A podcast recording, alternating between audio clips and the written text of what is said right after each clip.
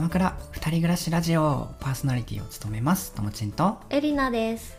この番組では鎌倉で二人暮らしをする30代の夫婦ともちんとエリナが鎌倉での暮らしを通してパートナーシップや家族の在り方について考えゆるく語り合っていきます。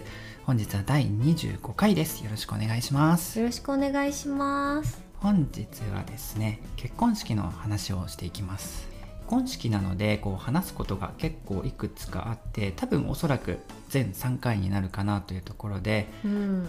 はい本日第1回目はですねまずお便りいただきました。はいありがとうございます。はいというのが事前にあの X ツイッターで結婚式の話をしようと思うので何か聞きたいことや話してほしいことがあったら教えてくださいっていうふうにですねあの投稿したところなんだっけ番組名アラジンさん。正式名称を覚えてない。ちょっと調べようか。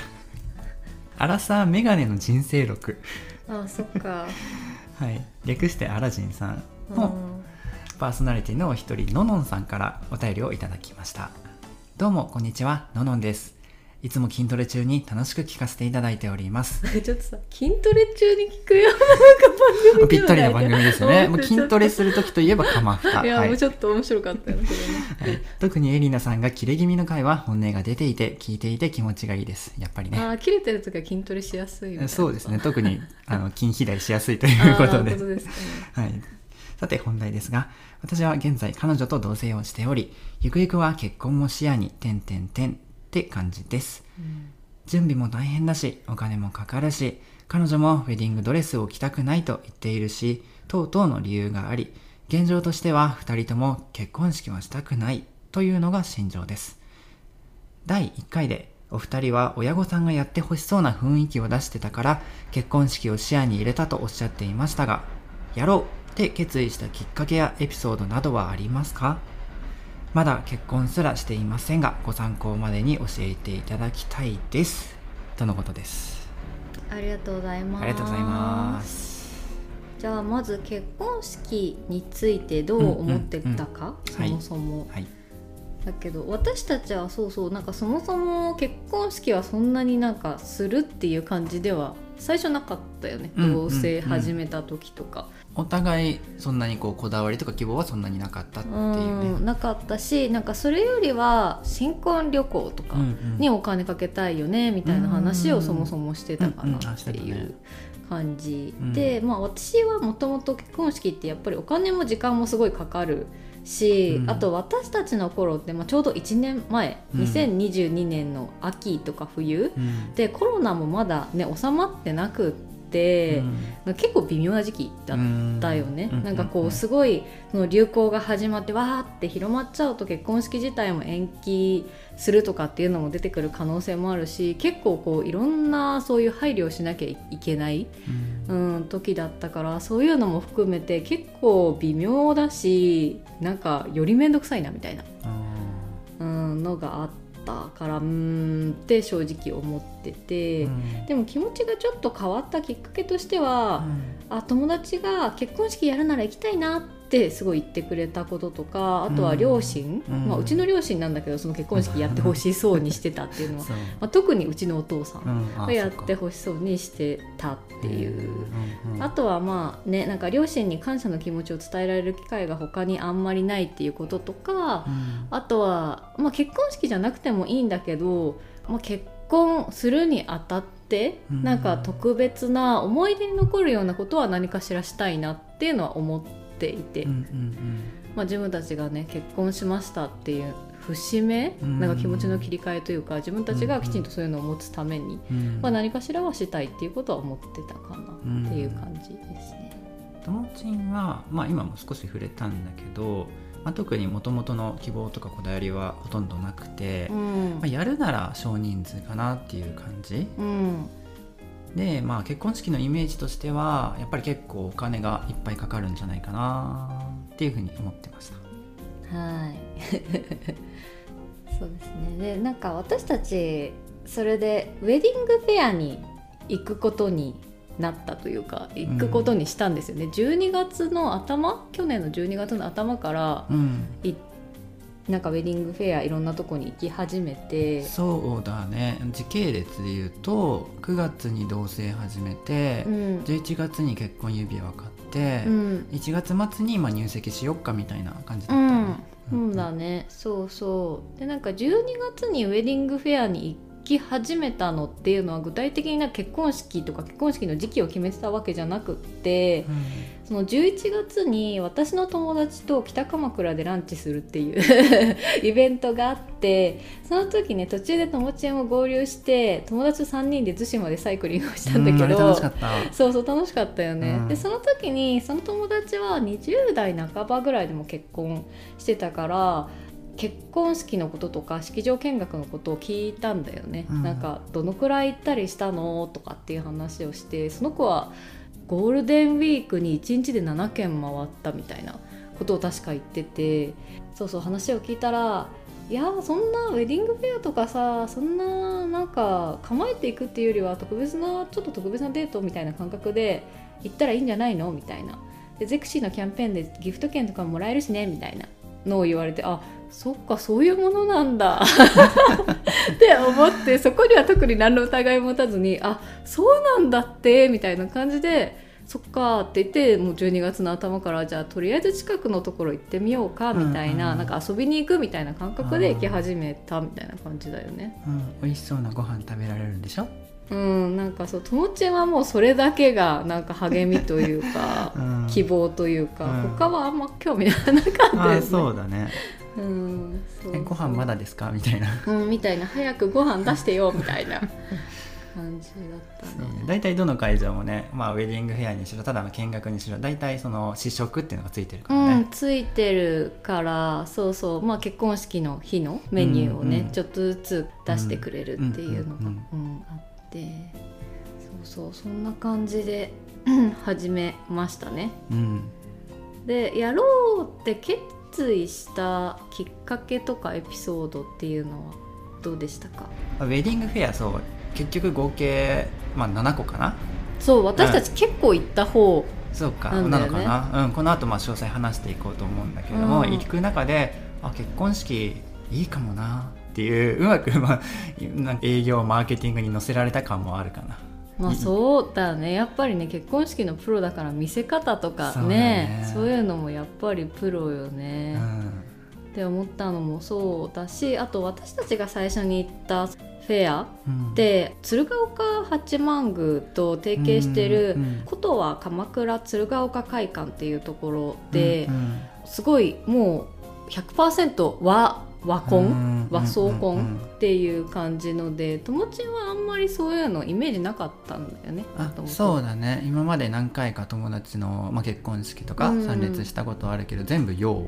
ウうんうんうん、うん、ェディングドレスとタキシードっていうね、うん、だからなんか自分が持ってたイメージと結構違ったからそこもあこういうのもあるんだって思ってあこれいいじゃんって思えたっていうのも結構あるのかなって、うん、見てて思ったかな。うんうんでまあ私はそのともちんを横で見てて意外とともちんが興味持ってたしまあ両親もその結婚式の話したら嬉しそうだったし、まあ、友達も相談に乗ってくれるだろうみたいな。まあやってもいいかなみたいな感じだったかな、うん、まあそんな感じでね始まっていきましたねそうですね。でもあんまり結婚式やる気なくてもブライダルフェアに行ったらなんとなく気分乗せられて結婚式やる人って結構多いんじゃないかなって思う。なるほどね。だから行ってこっちお金かかってないのに行くだけで数万円もらえたりするのね、うん、そうだと思う。やっぱりね来て見てもらわないと何も始まらないから、うんみたいな。うん。結婚式めちゃくちゃやりたくてやる人って一部でしょ、うん特に今の時代っていそうだと思う、うんでそうですね結婚式ででもなんかいろんなスタイルがあって、うん。人数とかによってもね変わるから、誰を呼ぶどんなスタイルでやるっていう話なんだけれども、うん。私たちはそもそもブライダルフェアに行き始めた時のうん。招待客の想定って30人ぐらい、まあうん家族と友達少しっていう感じ？そうだねあ。家族親戚友達？あううんうん。んあったりでそうそう。で結婚式やる会場としてもあの式場うん。いわゆる結婚式場とホテルとゲストハウスとか、意外といろんな会場もあるんだよね。うん。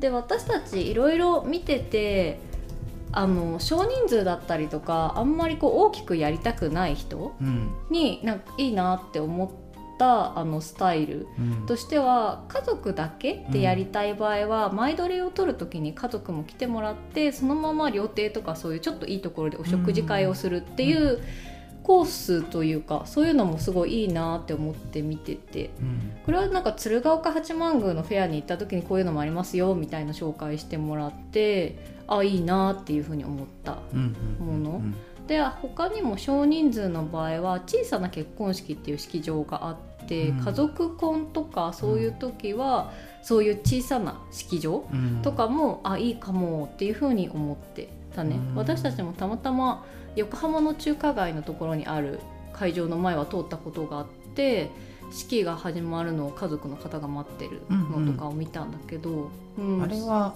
元町中華街駅？そうそうそう。やったところか、うん、に入ってる。うんそういうのもねあの少人数家族だけでやりたい場合とかはいいかなっていうふうに思っていて、あとは友達だけとか家族とあと友達うん。とかっていう少人数だったりすると、あのレストランがやってたりするようなゲストハウスうん。とかでやるのもいいかもと思って私たちもそういうところも見学に、うんうん。うん、行ったりしましたね。はい。あとなんか個人的に思ったのが、うん。私たちは式場を見学に行きながらこれを決めたのかなとも思うんだけど、うん。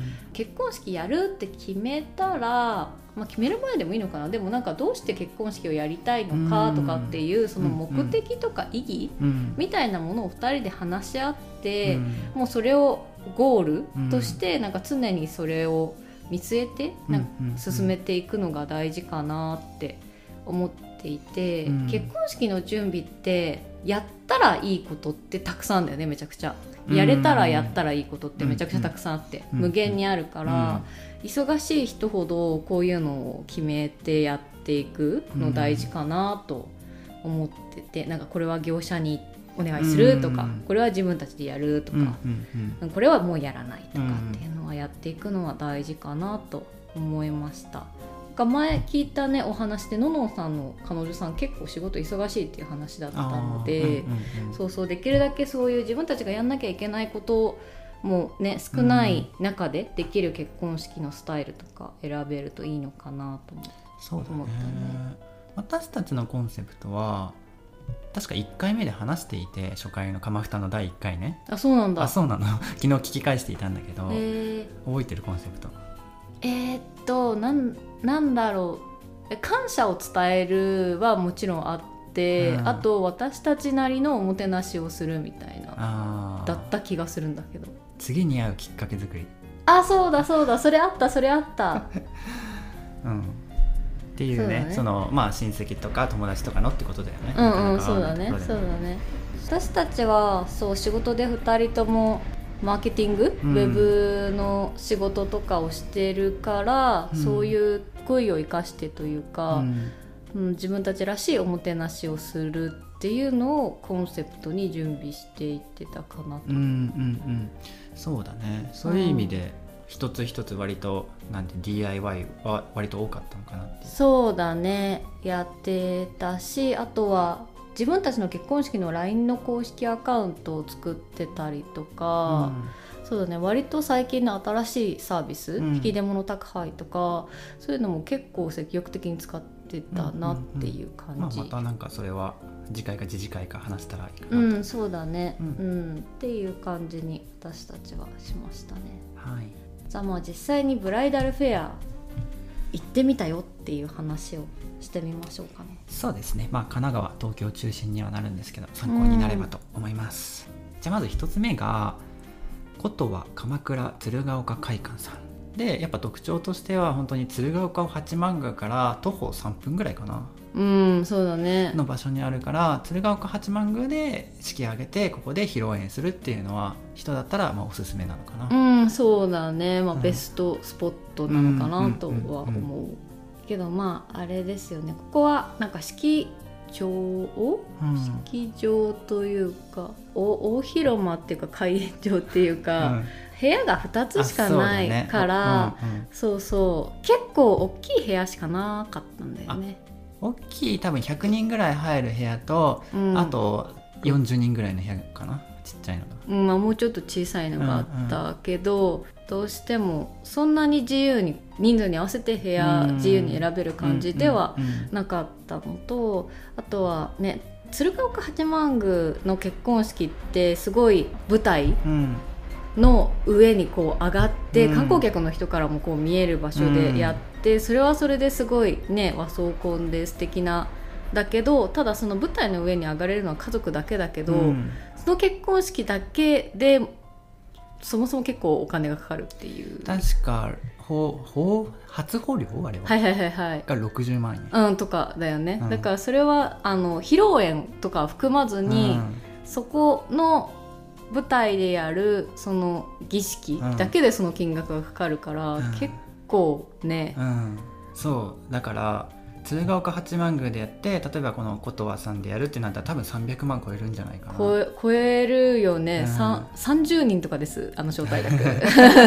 30人とかで300万超えてどうしましょうかみたいな。いやそうだよね。持ち出しが本当、うん、200前200とかなっちゃうかもしれないなるんじゃない？普通に、うん、うん、だから結構金額的にはね、うん、っていう。でもまあ私は結構この辺地元の友達も多いから、うん、私のと直接の友達は鶴岡八幡宮でやった子はいないんだけど、うん、友達の友達とかは結構ね鶴岡八幡宮でやってたりとかっていうのは聞く、から、まあ、地元の人はね、うん、やったりするかなっていうところだね。すごい素敵だなとは思うけどねそうだね。素敵だしやっぱみんな知ってる場所だからね。あ。とね初詣とかでね毎年毎年行ってあここで結婚式したねってこう、毎年振り返ることができるのも素敵だなっていうふうに思って、ね、言ってたねセールストークとして、うん、結婚式場とかは今後50年後とか潰れちゃってるかもしれないけど、うん、神社はまあほぼ永遠になくならないっていう、うん、そうだね。それは間違いないなっていうふうに思ったね、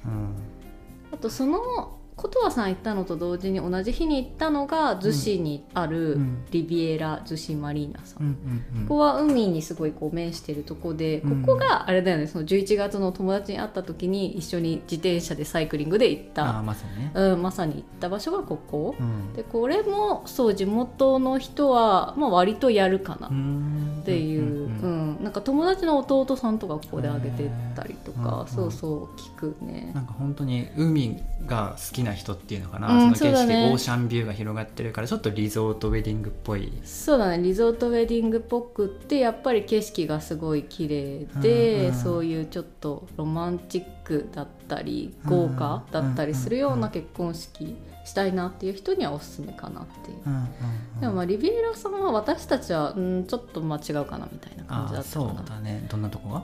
いや景色とかそこまでなんかあれだし、うん、まあなんかそこまでなんかシュッとしたおしゃれな感じじゃなくていいしあとはなんか立地的にどうしても駅の近くではないから、うんうん、バスでみんなで移動してきて、みたいな感じだからゲストの人たちの待ち時間をその施設内で過ごす以外の選択肢がないんだよね。確かにそうだね、うん、だから鶴岡八幡宮でやってリベラ寿司マリーナでやるってなったらまず最初挙式やった後から大体どうなんだろう？2時間半とかなんか準備必要なんだよね。うん、よねからってなるとそう結構ねみんな待たせる。し、うんうん、っていう感じになったりとか。これもねよしあしだよね。まあ日頃行かないような景色を見ながら、まあまあ、時間暇つぶしにはなるけどさ、うん、まあ、楽しめるのがみんないいよねっていやそれも楽しいよねって思えたら、うん、まあそれはそれでいいと思うし、うん、みたいな。なんかイメージリベーラ寿司マリーナなんか20代の人が多そう。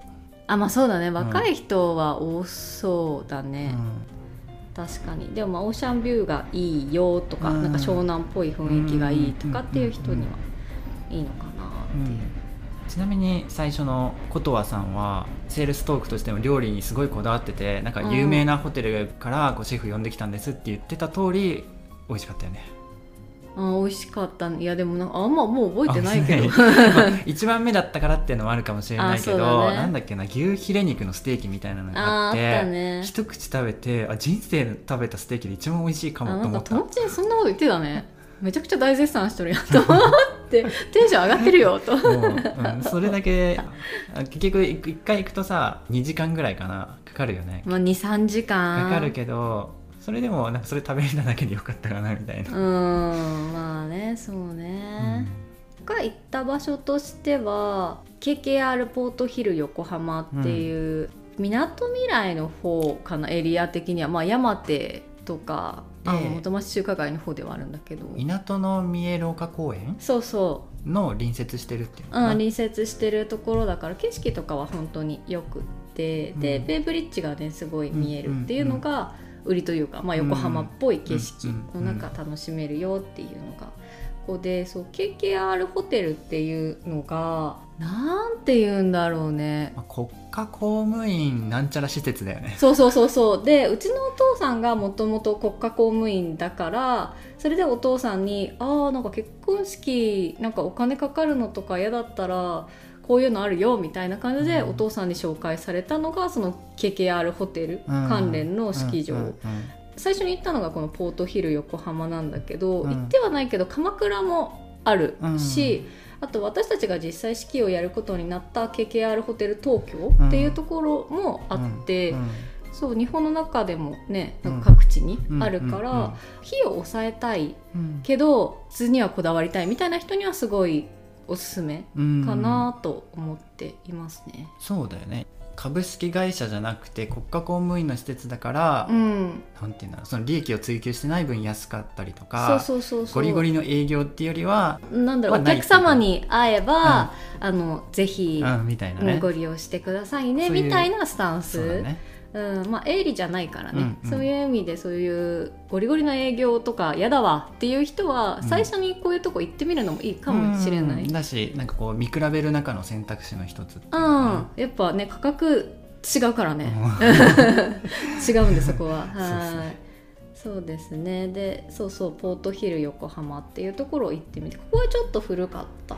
そうだね。けどね。建物自体がちょっとそうねそう。でもまあ立地はすごい横浜っぽくていいかなって、あとご飯もね、フルコースで試食してく 食、うん大丈夫、うん、させてくれたよね。いやめちゃくちゃ美味しかったけど、うん。え？みたいな。フルコースっすか？みたいな。普通例えば琴葉さんだったらメイン本当に一つの食器にまとめたやつとか、うん。リベイラさんもなんか前菜とかちょこちょこってこう、まあ、全部のを一そうだね。つまとめたんだけど、ポート、うん KKR ポートヒル横浜さんはもう全部だもんね。うん、全部フルコースで味わってくる。美味しいねってなるけどフルコースここでこれ食べていいのかなうんみたいな、うん、なる。そういうところもねあったりして、あと私たち鶴岡八幡宮のブライダルフェアっていうのも参加してるね。そうだね。これ言ってよかったのはなん名前わかんない。白むくと袴袴まあそのうん和装の実際着てみる体験っていうのがあって。あそうそう体験結構いろいろあったんだようん。あそうねかかつらかぶったそうねカツラのとかそうそうあってそれも面白かったよね、うん。だからあれイベントとして普通に結構面白かったなって思って、うんうんうん。ああとあれかその実際に式を挙げる。うん、舞舞殿殿う、うんんって言ってたかな。にもね挙げてもらえてっていう、ね、そうそうそこ一般人の人入れないんだよね普通、うんだからそういうところも行かせてもらえたしなんか記念撮影というか、してもらったの面白かったあそうしだねあとそうそう衣装着た時のもさ記念に写真撮ってくれたから、それをあ超ウケるなと思って、うん。年賀状にして友達が送ったっていう、うん。なんか超ウケないとか言って。うん。っていうのとかもね面白かったね。これもちょっと普通のブライダルフェアとはまた違うんうんううん。感じかな、そんなに営業はない、そうだうね、ん。はい。とスタイルが違う場所としては私たちは山手にあるフェフェインさうん。んっていうところに行っててここはレストランなんだけど少人数専門のゲストハウスうん。で結婚式もできますよっていうんんところでしたね。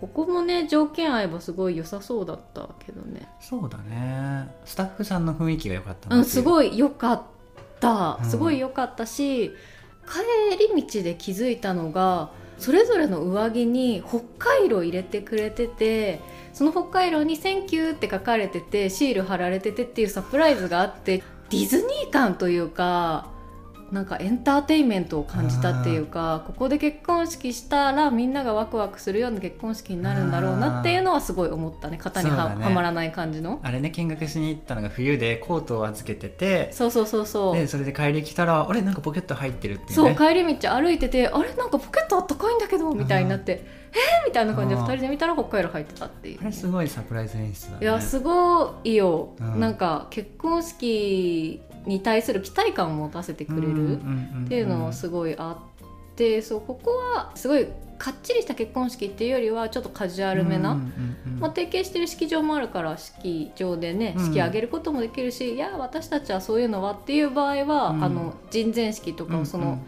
レストランの中でやったりとか、まあ、そういうの全然なしっていうのも多分できる、うんうん。カジュアルな感じですごいここもいいなと思いましたね。はい、で次は、まあ、そのまた横浜みなとみらいエリアでザ・コンチネンタル横浜。これはなんていう種類なんだろう？今披露宴会場っていうのかなあれは。うんまああれも式場だね。式場か。いわゆる式場なんだけど結構カジュアルめうんうんうん。で、まあ、最近の雰囲気でうん。コスパがいいそうだ会場、ね。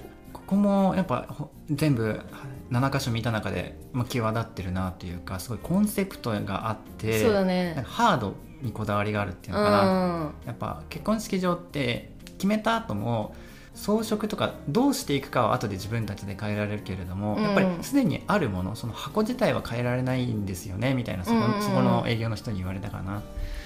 でいまだに確かにそのテーブルとか椅子とか内装とかのこだわりはここが一番うん、おしゃれだったよね。すいごい。ちょっと海外っぽい結婚式とか、そういうのはねここすごいしあとはもともとのねやっぱりそういう椅子とかうん。テーブルとか、うん。あともともともう造花が置かれててそれうん結婚式の時使えるから、うん。式場ここって決めてからの金額のこう上がっていく具合うんっていうのは結構ここは、うん、少なかったんじゃないかなって思う。う。ん。結婚式ってね式場決めたらその後どんどんどんどん金額が上がっていくっていうけど割とそういうのが少なそうだなと思った式場さん。ここもなんかご飯美味しかったですあ美味しかった。特徴的なのは目の前でシェフが私たち2そうだね。人のためにこうちょっとしたまたステーキなのかな、うん、焼いてくれるっていうね、うんうん。そうだね。そうだね。うん、私。ただやっぱりここもすごい営業してるなって思ったのがあちょっと他のこの KKR さんだとこれぐらいの金額だったんですよねっつったらあなるほどちょっとそれは難しいかもしれないんですけどちょっと今裏で確認してきますねって言って、うん。なんとか10万円安くできます。今 OK 取ってきました。みたいなね、うんみたいな感じだったね。う、んいやほーみたいな。頑張ってるねー。みたいな。感じだったね。うん本日契約と OK してくださったらこの金額でいきます。みたいな、ね、うん、みたいな感じだったね、でも私たちちょっと本日契約してくれたらっていうの好きじゃないんですそうだよね。結婚指輪の時もそうだったけど、ん、そうそう。だからうんまあでもいい式場ではあったし、うん。思い出に残るようなうん。あの、うん。まあ、いわゆる映える写真とかが撮れる,、うん。撮れるような式場だったかなと思う、うんうん。けどまあやっぱりね私たちその KKR ホテル、うん。KKR ホテル東京っていうところも行ってるんだけど、まあ、ここが全てにおいてやっぱり最強だったかなって思う。う。んもう、うん、そうだよね。あの、うん。まあ、一番は価格、価格コスパの良うさん、がやっぱり他のそれまで行った普通の式場に比べたらもう金額は全然違って。1割から2割安い。た。今1割ぐらいかな、うんそうだね。全然もう安かったし立地もね東京これここだけは東京なんだけど皇居の目の前そうだね、ねうん。で東京駅からどうだろうな、まあ、歩いて20分ぐらい、うん。一応最寄りは東西線の竹橋っていう駅でそこだと駅直結。直結だうん。ね、だしね披露宴会場も古いとかはあんまりなくて、うん。ここは東京のど真ん中だからすごい、そうまあ、公共の一応施設になるんだけど、うんでもすごいあの補修とか結構しょっちゅうやってて、企業のあの会議とかでも使われたりするからっていうのですごいしょっちゅうそういうのは得られてるからすごい綺麗で、うんまあ、食べ物もねあの同じランクの他の式場に比べるとやっぱ圧倒的に美味しくてやっぱり使われてる材料お肉とかもいいものが使われてる、ここも美味しかったんうん。ですよ、ね、ここも美味しかったですね。はい、牛肉の最強焼きだったかな、はいはいね。これが一押しなんですよって言われて食べたら本当に美味しかったし、たみたいになってたよね。お美味しい。みたいな。美味しくて言葉をなくすってこういうことかっていうね、そうこれはやばいなみたいなななってたし実際結婚式したその日にもやっぱり来てくださった方に今まで行った結婚式の中で一番ご飯美味しかったっていうのは言ってもらったよね。あったね。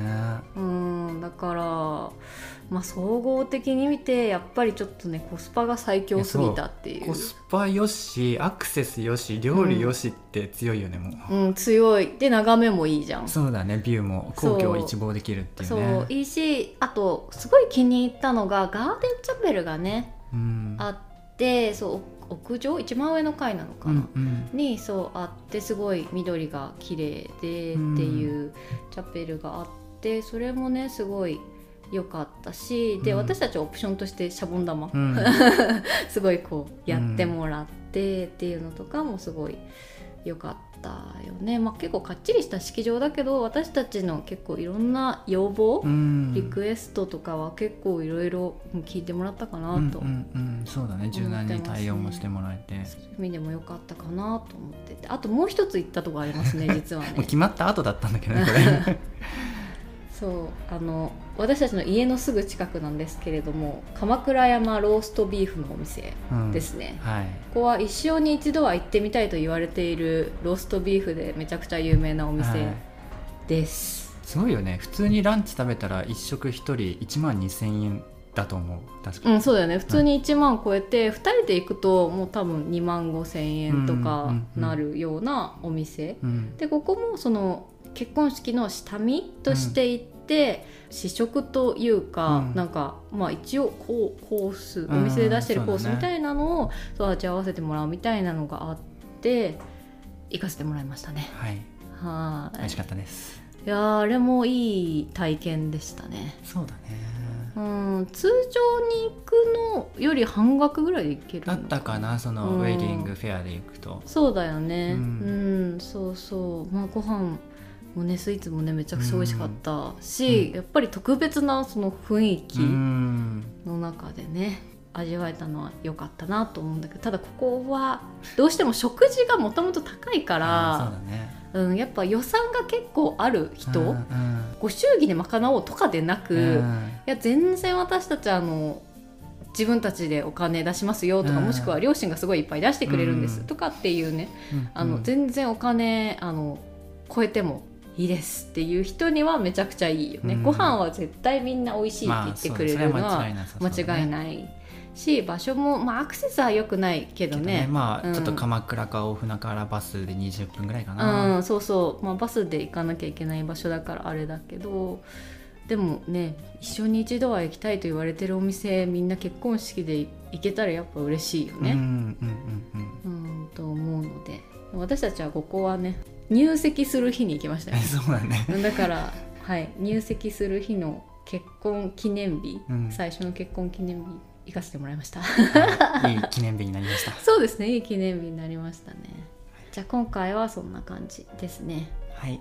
でまあ途中でも言ってたんですけどもこの中から KKR ホテル東京に決めたんですけど、うん。まあそこに至るまでにあったいろいろは次回話しますでしょうかあーまあそうですね。いろいろとまあその後にあったいろいろうん。あのまあ結婚式やることにしたけどその後早速後悔したっていううん。話とかね。あと結婚式やるって決めたら、まあ、その後まあ喧嘩したり揉めたりとかいろいろあるじゃんって思うけど、うん。まあ当然ありますねみたいな、うん。そして当然超面倒くさいよみたいな、うん。っていう結婚式準備のねね。話とかね。はい。じゃあ本日は以上です。はい以上ですね